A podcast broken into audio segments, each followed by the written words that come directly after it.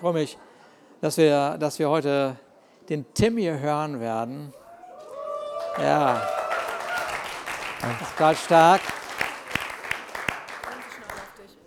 Alle begeistert, Tim, dass du heute das Wort zu uns sprechen wirst, was Gott dir aufs Herz gelegt hat. Und du hattest mir gestern Abend, glaube ich, verraten oder gestern Nachmittag, eventuell über die Emmaus-Jünger, ist das das Thema? Ja, ja. Es brannte unser Herz. Mhm. Wir haben Jesus gesehen und es brannte unser Herz und unser Herz brennt. Komm doch bitte Ja. nach vorne.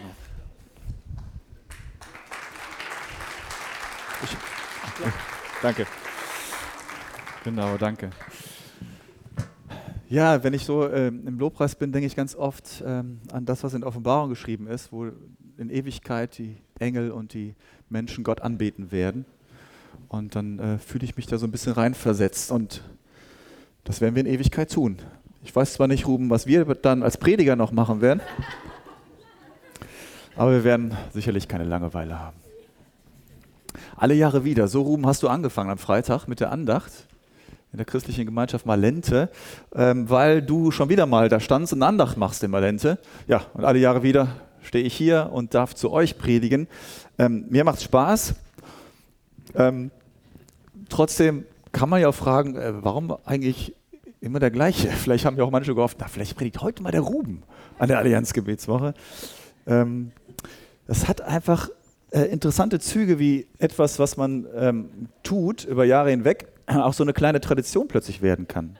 Wie schnell man da reinkommt, auch so als wir als Freikirchen, dass wir ähm, auch doch so traditionelle Menschen sein können, die die Dinge einfach wiederholen, weil Tradition ja auch was Positives hat.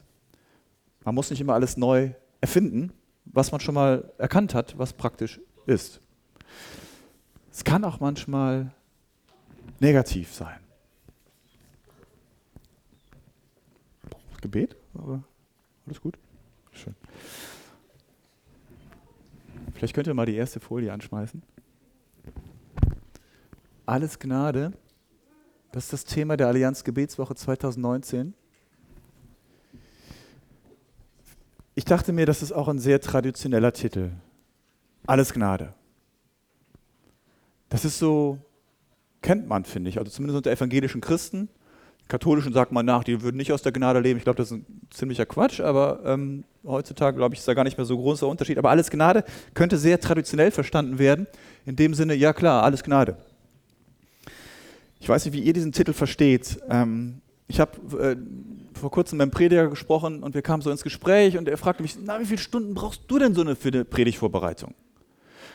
Da schwingt dann dahinter mit, also wie viele Stunden muss ich mich vorbereiten, damit es eine gute Predigt wird?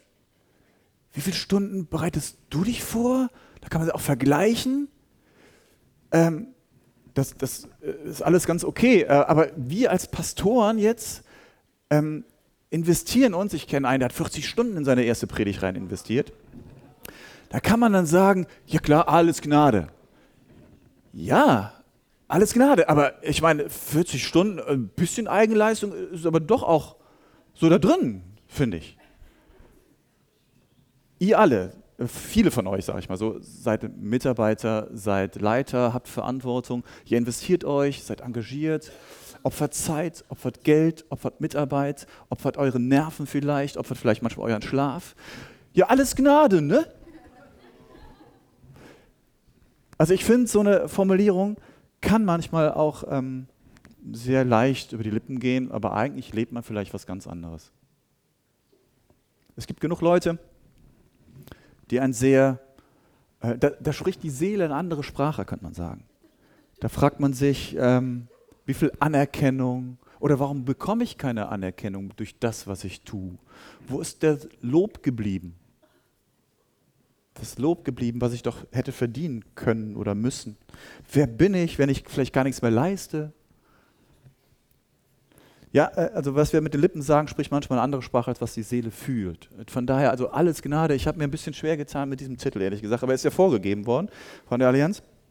Es geht gleich noch äh, besser weiter. Äh, Gnade kennt übrigens mein Rechtschreibprogramm nicht. Verstehe ich auch nicht. Als es nochmal eingegeben hatte, kam es dann irgendwann doch vor. Vielleicht lernt das Ding, keine Ahnung. Auf jeden Fall äh, habe ich so das Gefühl, es gibt noch nicht genug christliche Softwareentwickler in diesem Bereich, die in Schlüsselpositionen sitzen, dass auch Gnade im Rechtschreibprogramm bekannt ist. Und dann dieser Vers, Epheser 4, also Epheserbrief, Kapitel 4, Vers 7. Das ist der, der auch vorgeschlagene Vers für diesen Sonntag. Ähm, könnt ihr den mal äh, eine Folie weiterklicken, zeigen? Da heißt es, einem jeden aber von uns ist die Gnade gegeben nach dem Maß der Gabe Christi.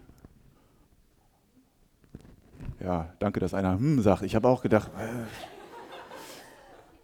äh, ich, ich, für mich war das ein, echt, ehrlich gesagt ein irritierender Vers. Hä? Was jetzt? Da muss ich erstmal drüber nachdenken, dann muss ich erstmal in meiner Bibel weitergucken, was steht da eigentlich? Also ist jetzt Jesus den einen gnädig und dem anderen nicht? Oder ist er dem einen mehr gnädig als dem anderen? Gibt es auch so, ein, äh, so, so, so halbbegnadigte? Gibt es das? Geht das?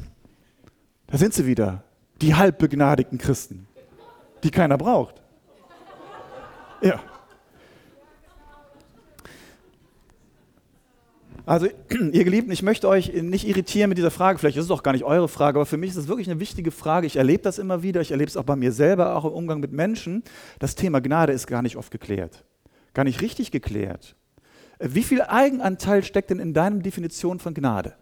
Überleg doch mal. Es gibt ja auch Aussagen von Jesus, du treuer und, äh, wie sagt er, fleißiger oder guter Knecht. Das sagt er in Bezug auf jemanden, der was geleistet hat.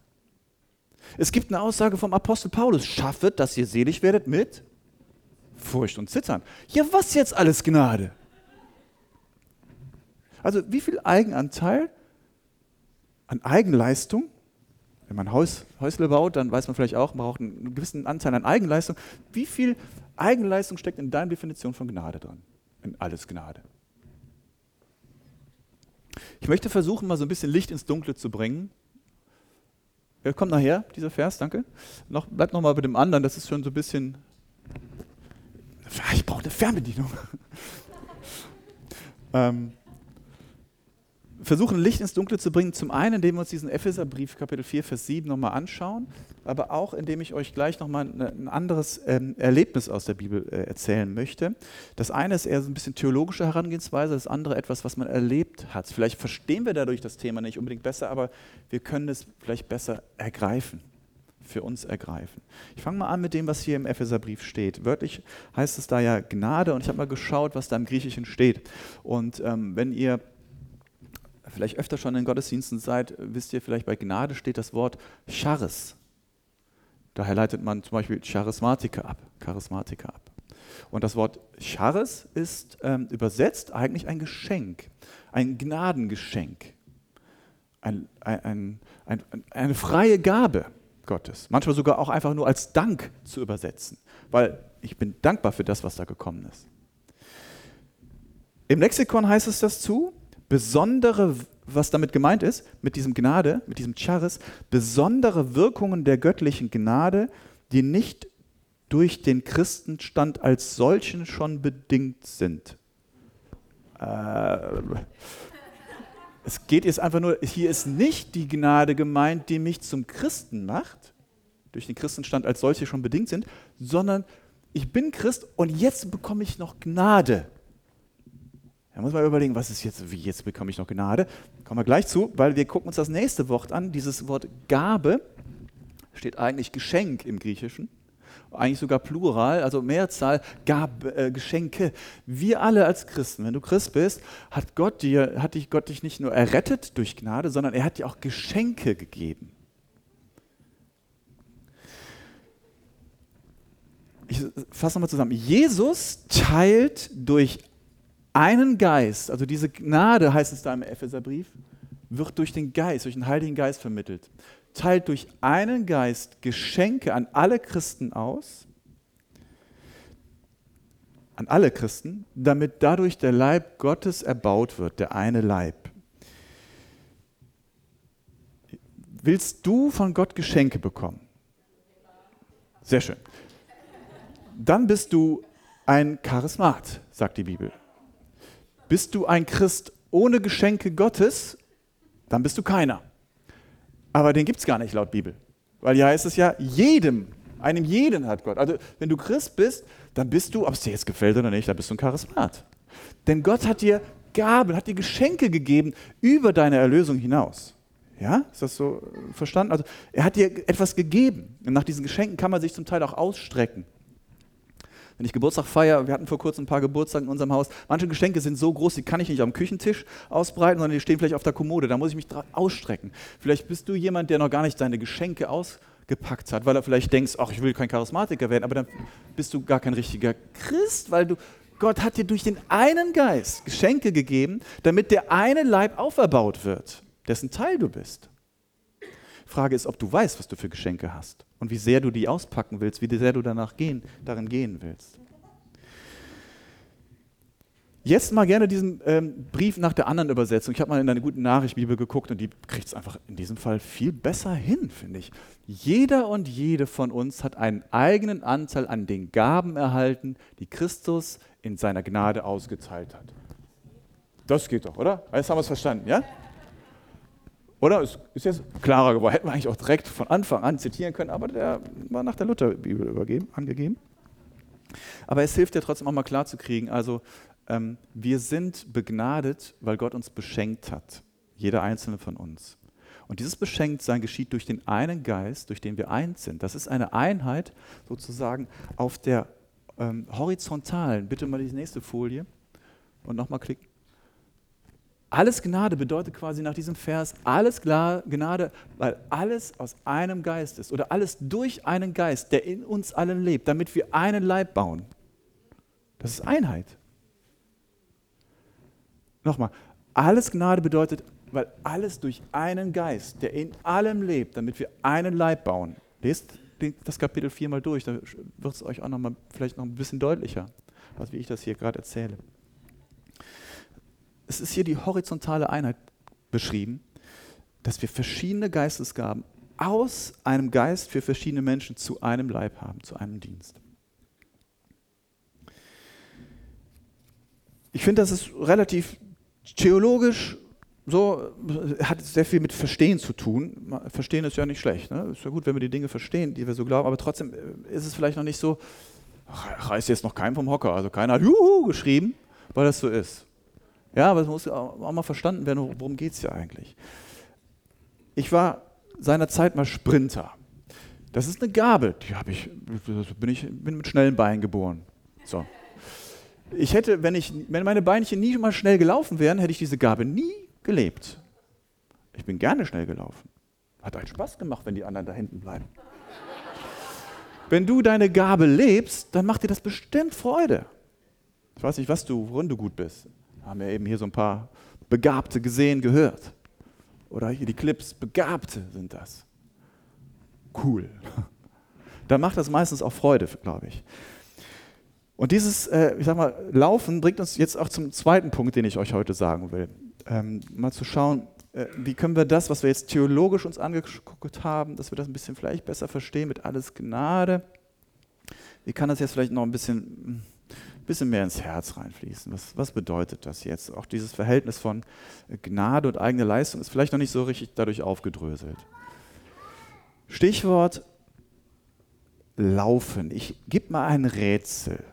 Zwei laufen elf Kilometer und am Ende sind es drei. Ihr wisst wahrscheinlich, wen ich meine. Ruben hat es eben schon angedeutet. Wer ist das? Zwei laufen elf Kilometer, am Ende sind es drei. Jesus?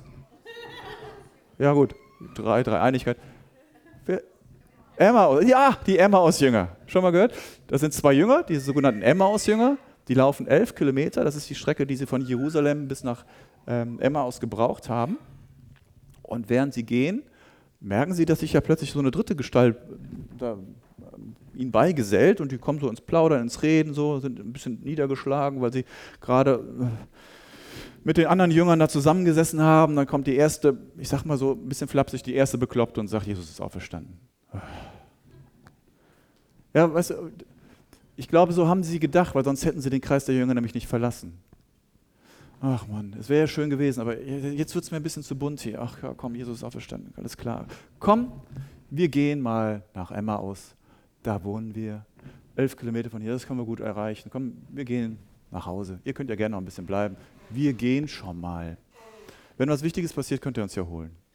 Und als sie dann so unterwegs sind, diese, diese beiden Emmaus-Jünger, gesellt sich Jesus zu ihnen und irgendwann erkennen sie dann, ähm, dass es Jesus ist. An dieser Situation wird total viel deutlich, finde ich. Und was das ist, achso, die nächste Folie, das steht im Lukas-Evangelium, Kapitel 24, für alle die, die mal nachlesen wollen. Ähm, und das ist richtig schön. Und ich hoffe, ihr werdet es gleich auch so schön finden, wie ich es schön finde. Ich möchte euch aber vorerst ein Buch mal vorlesen. Ein Buch, was ich ähm, noch nicht ganz durch habe. Das, was ich gelesen habe, finde ich richtig gut. Und ich möchte euch ein Zitat mal vorlesen. Es geht darum, um eine ähm, Studie, die man gemacht hat. Ähm, man wollte herausfinden, wie wird ein Mensch eigentlich ein Weltstar oder so ein äh, Weltklasse-Künstler. Und dann hat man so äh, Studenten in drei Gruppen eingeteilt. Ähm, ich habe ehrlich gesagt nicht so ganz verstanden, wie, das wird da auch nicht weiter erklärt, wie, wie, das jetzt funktioniert hat, aber man hat letztendlich herausgefunden, es gibt so drei Klassen von Leuten. Da gab es so die, die richtig guten Solisten, man hat also erstmal das an Geigern ausprobiert, also Geige spielen. Ja? Äh, richtig gute Solisten, Violinisten, und dann gab es die nicht so guten, und dann gab es die Weltklasse-Violinisten. Und ähm, man hat einfach festgestellt, die ja, nicht so guten haben 4000 Stunden geübt, die ziemlich guten haben 8000 Stunden geübt und die Weltklasse-Leute haben 10.000 Stunden geübt. Das heißt es hier, Beharrlichkeit ist der entscheidende Faktor und die entscheidende Zahl ist offenbar 10.000. Der Neurologe Daniel Levitin schreibt, die betreffenden Studien haben erbracht, dass man 10.000 Stunden üben muss, um zu einem Könner von Weltklasse zu werden, egal auf welchem Gebiet. Und dann macht der Autor weiter, ist es beim Beten anders? Es ist eine Gewohnheit, die gepflegt werden muss. Es ist eine Disziplin, die wir entwickelt werden müssen, die wir entwickeln müssen. Es ist eine Fähigkeit, die trainiert werden muss. Ja, so weit, so gut. Ich habe an der Stelle überlegt, wie viele Weltstars gibt es? Habt ihr eine Idee? Ich habe gegoogelt, ich konnte es nicht rausfinden. Wie viele Weltstars gibt es eigentlich? Jetzt also lebende Weltstars. Ich sag mal wenn wir jetzt alle zusammentragen würden, 10.000, wir sind großzügig, 100.000 Weltstars gibt es derzeit. Ist das okay? Ist das zu klein gerechnet oder ist doch wahrscheinlich mehr als genug, oder? Ich weiß jetzt, dass wir auf jeden Fall so um die 8 Milliarden Einwohner auf der Welt sind. Ich bin nicht gut in Mathe. Keine Gabe von Tim Jodat. Was ist das jetzt für ein Verhältnis? Also 100.000 zu 8 Milliarden. Auf wie viel, äh, wie viele Menschen kommen auf einen Weltstar? Kann mal einer gerade ausrechnen? 100.000 zu 8 Milliarden? Wie viel ist denn das? Was ist das für eine Quote? 1 zu 80.000. Wunderbar. Also, äh, die Wahrscheinlichkeit, dass hier heute unter uns Weltstars sitzen oder noch werden, beträgt 1 zu 80.000. Jetzt kannst du dir ja mal daneben Mann angucken oder deine Nebenfrau. Vielleicht hast du ja Glück. Lass dir ein Autogramm geben.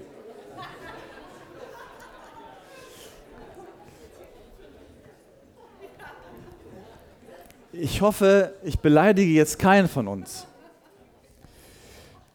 Aber die reine Wahrscheinlichkeit, dass ein einer, ein Weltstar unter uns sitzt, ist 1 zu 80.000, wie gerade jemand ausgerechnet hat. Was ist denn mit den anderen 80.000, 79.999? Was ist mit der Schar derjenigen, die es nicht und niemals zu Weltruhm bringen wird? Ich finde die Frage schon noch berechtigt. Ich habe das Buch deshalb nicht mit Titel genannt, weil es eigentlich ein gutes Buch ist, aber diese, diese Sache hat mir doch ein bisschen nachdenken, hat mich ein bisschen nachdenklich gemacht. Was ist, wenn ich zu denen gehöre, die nie 10.000 Stunden beten, vielleicht nur läppliche 1.003 Stunden? Läppig. Ja, damit erreichst du nichts. Und ihr als Gemeinde, wie viel habt ihr schon so? Also Steigerung ist möglich.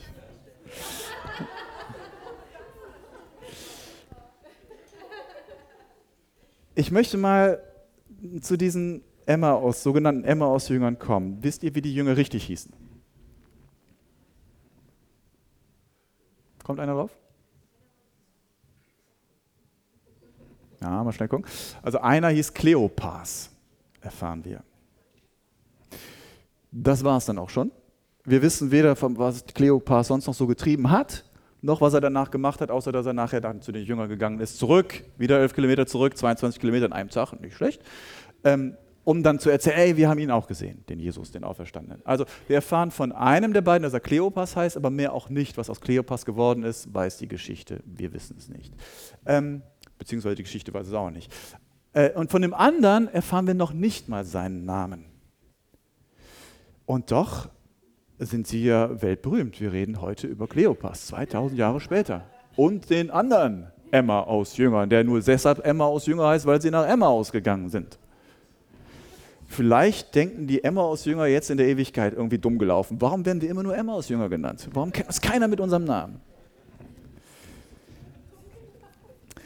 Darin steckt aber eine tiefe, ähm, ein, ein tiefes Evangelium, finde ich.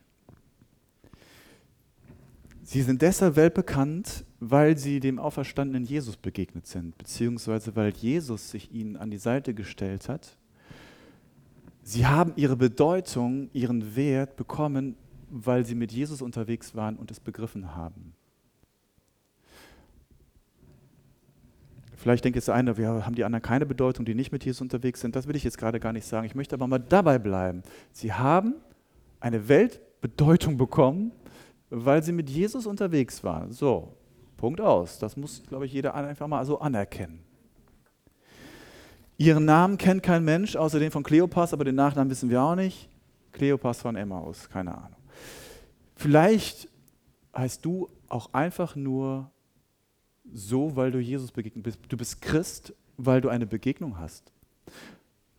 Und das Gleiche passiert, du, das spiegelt eine Bedeutung wider die du hast. Eine Bedeutung wieder, die du auch bei Gott hast.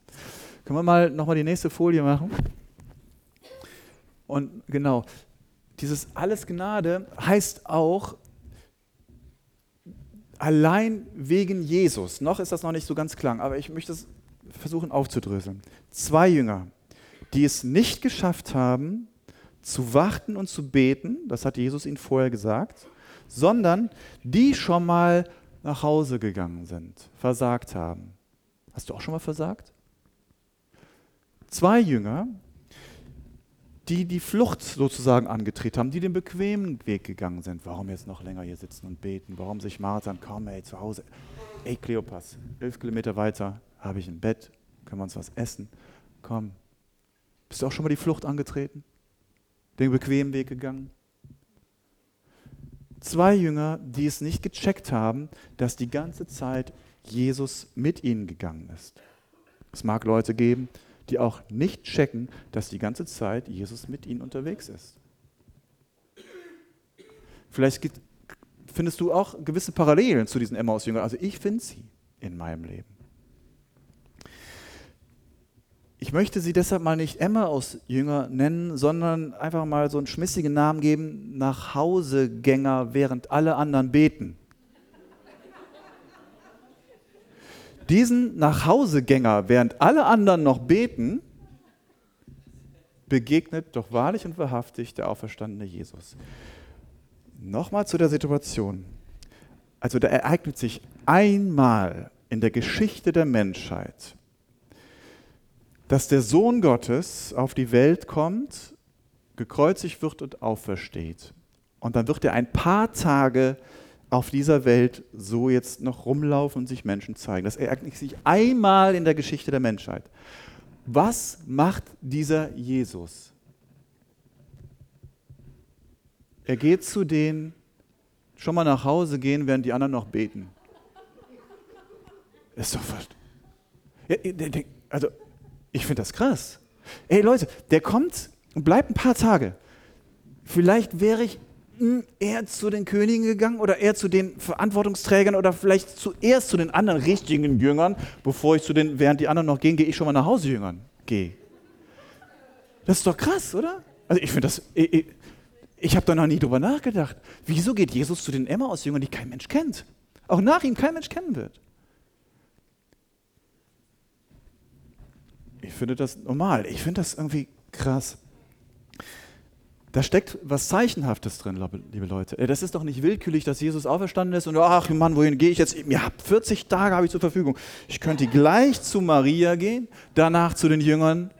Dann muss Thomas noch auf. Ähm, ich gehe einfach mal nach Emmaus, mal sehen, wer mir begegnet. So war es doch nicht. Er hat das, da steckt doch was drin, was typisch gottmäßig ist. Der von Anfang an, also von Anfang an kam, um die Verlorenen zu suchen.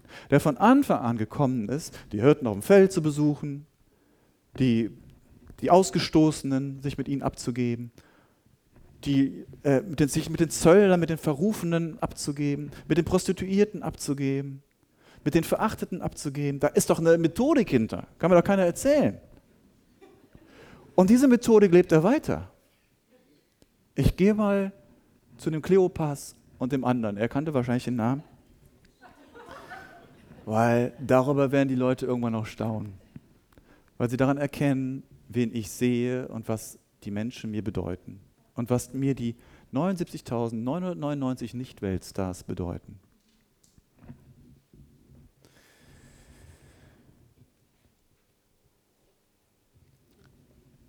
Jesus liebt, ich sag mal so, die Anti-Helden. Er liebt bestimmt auch die Helden, glaube ich auch. Aber er liebt die Anti-Helden, die Nachhausegänger, die es nicht geschafft haben, die ihn eigentlich enttäuscht haben. mal an alle diejenigen, mal so ganz deutlich, mal alle diejenigen, die vielleicht auch in Gemeinde sich engagieren, sich aufopfern oder vielleicht auch auf ihrer Arbeitsstelle oder sonst wo, die meinen, ah, wir müssen doch jetzt mal was Großes tun für den Herrn. Ich schaffe es einfach nicht. Ich muss doch was Großes. Ich muss 10.000. Ich bin immer noch bei läppigen 1.004 Stunden Gebet. An alle diejenigen sei mal gesagt, orientiere dich doch vielleicht einfach mal an den Prioritäten, die Jesus dir vorgelebt hat. Geh mal spazieren. An alle diejenigen daheimgebliebenen, vielleicht weil sie äh, alleinerziehend sind, an alle Hausfrauen und alle Hausmänner, an alle die, die eben nicht noch zusätzlich arbeiten gehen und trotzdem schon ausgelastet sind, ist auch so ein schmissiger Name. Ich gehe nicht noch zusätzlich arbeiten und bin trotzdem total ausgelastet. An alle diejenigen, möchte ich sagen, siehst du, wen Jesus sieht? Er sieht dich. Er geht zu dir, er möchte mit dir unterwegs sein. Du musst nichts Großes leisten, damit Jesus sich zu dir gesellt. Wenn wir hier so sitzen, können wir sagen, willkommen im Club der Christen, die nach dem Jesus benannt sind und deshalb erkennen, welchen ungemeinen Wert sie bei, in dem Vater im Himmel haben. Ich könnte jetzt auch sagen, willkommen im Club der Durchschnittlichen, aber das klingt sehr negativ. Äh, das meine ich auch gar nicht so, weil genauer gesagt dürften wir sagen, willkommen im Club der Könige und Priester.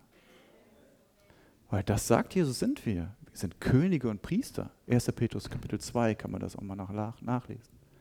Wir sind Könige und Priester. Warum? Weil Jesus uns dazu gemacht hat. Und das gilt für alle. Für alle acht Milliarden. Die Frage ist, bin ich mit Jesus unterwegs und habe ich diese Gnade für mich auch schon angenommen? Begreife ich das und möchte ich das annehmen für mich? Kann ich mich daran, damit arrangieren, dass ich nur ein Emma-Ausjünger bin? Du bist vielleicht nicht nach Emma aus unterwegs, vielleicht bist du nach Malente unterwegs oder nach Eutin oder nach Hamburg Wäre das okay für dich, dass du einfach nur der Eutiner Jünger bist? König und Priester gleichzeitig. Gesehen von deinem höchsten Gott.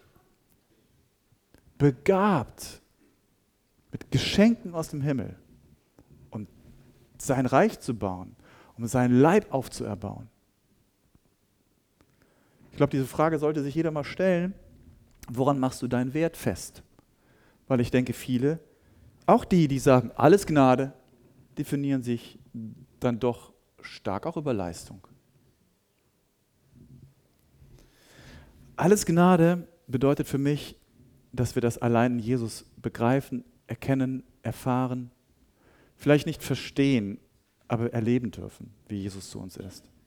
Und das ist für mich dann auch Einheit, die ist vertikal. Wir sind eins mit Gott. Eine Einheit durch den Sohn Jesus Christus, verbunden mit Gott. Der Heilige Geist verbindet uns miteinander. Jesus verbindet uns mit Gott.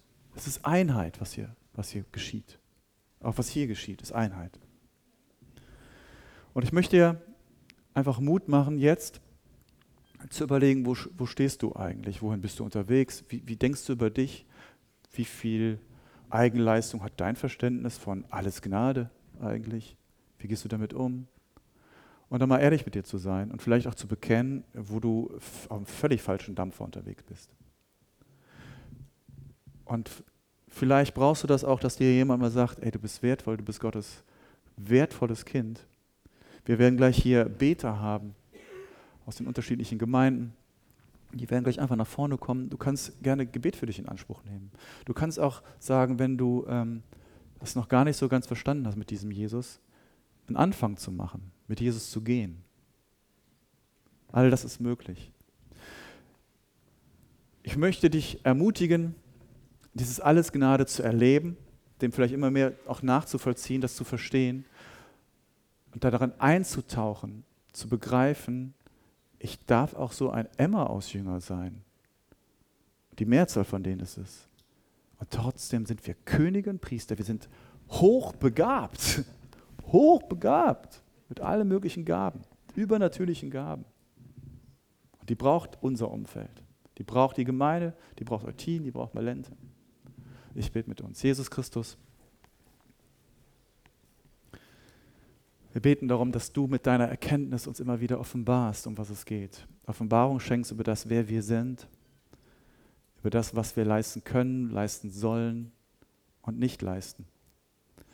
Wir beten für göttliche Offenbarung für jeden Einzelnen in diesem Raum, dass wir begreifen, wer du bist.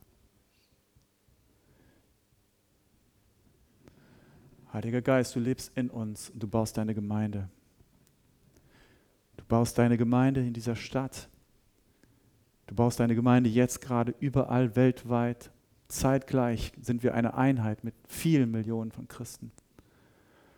Du machst uns zu Königen und zu Priestern. Wir danken dir für dieses Geschenk. Wir danken dir für deine Gnade, für deine Wertschätzung.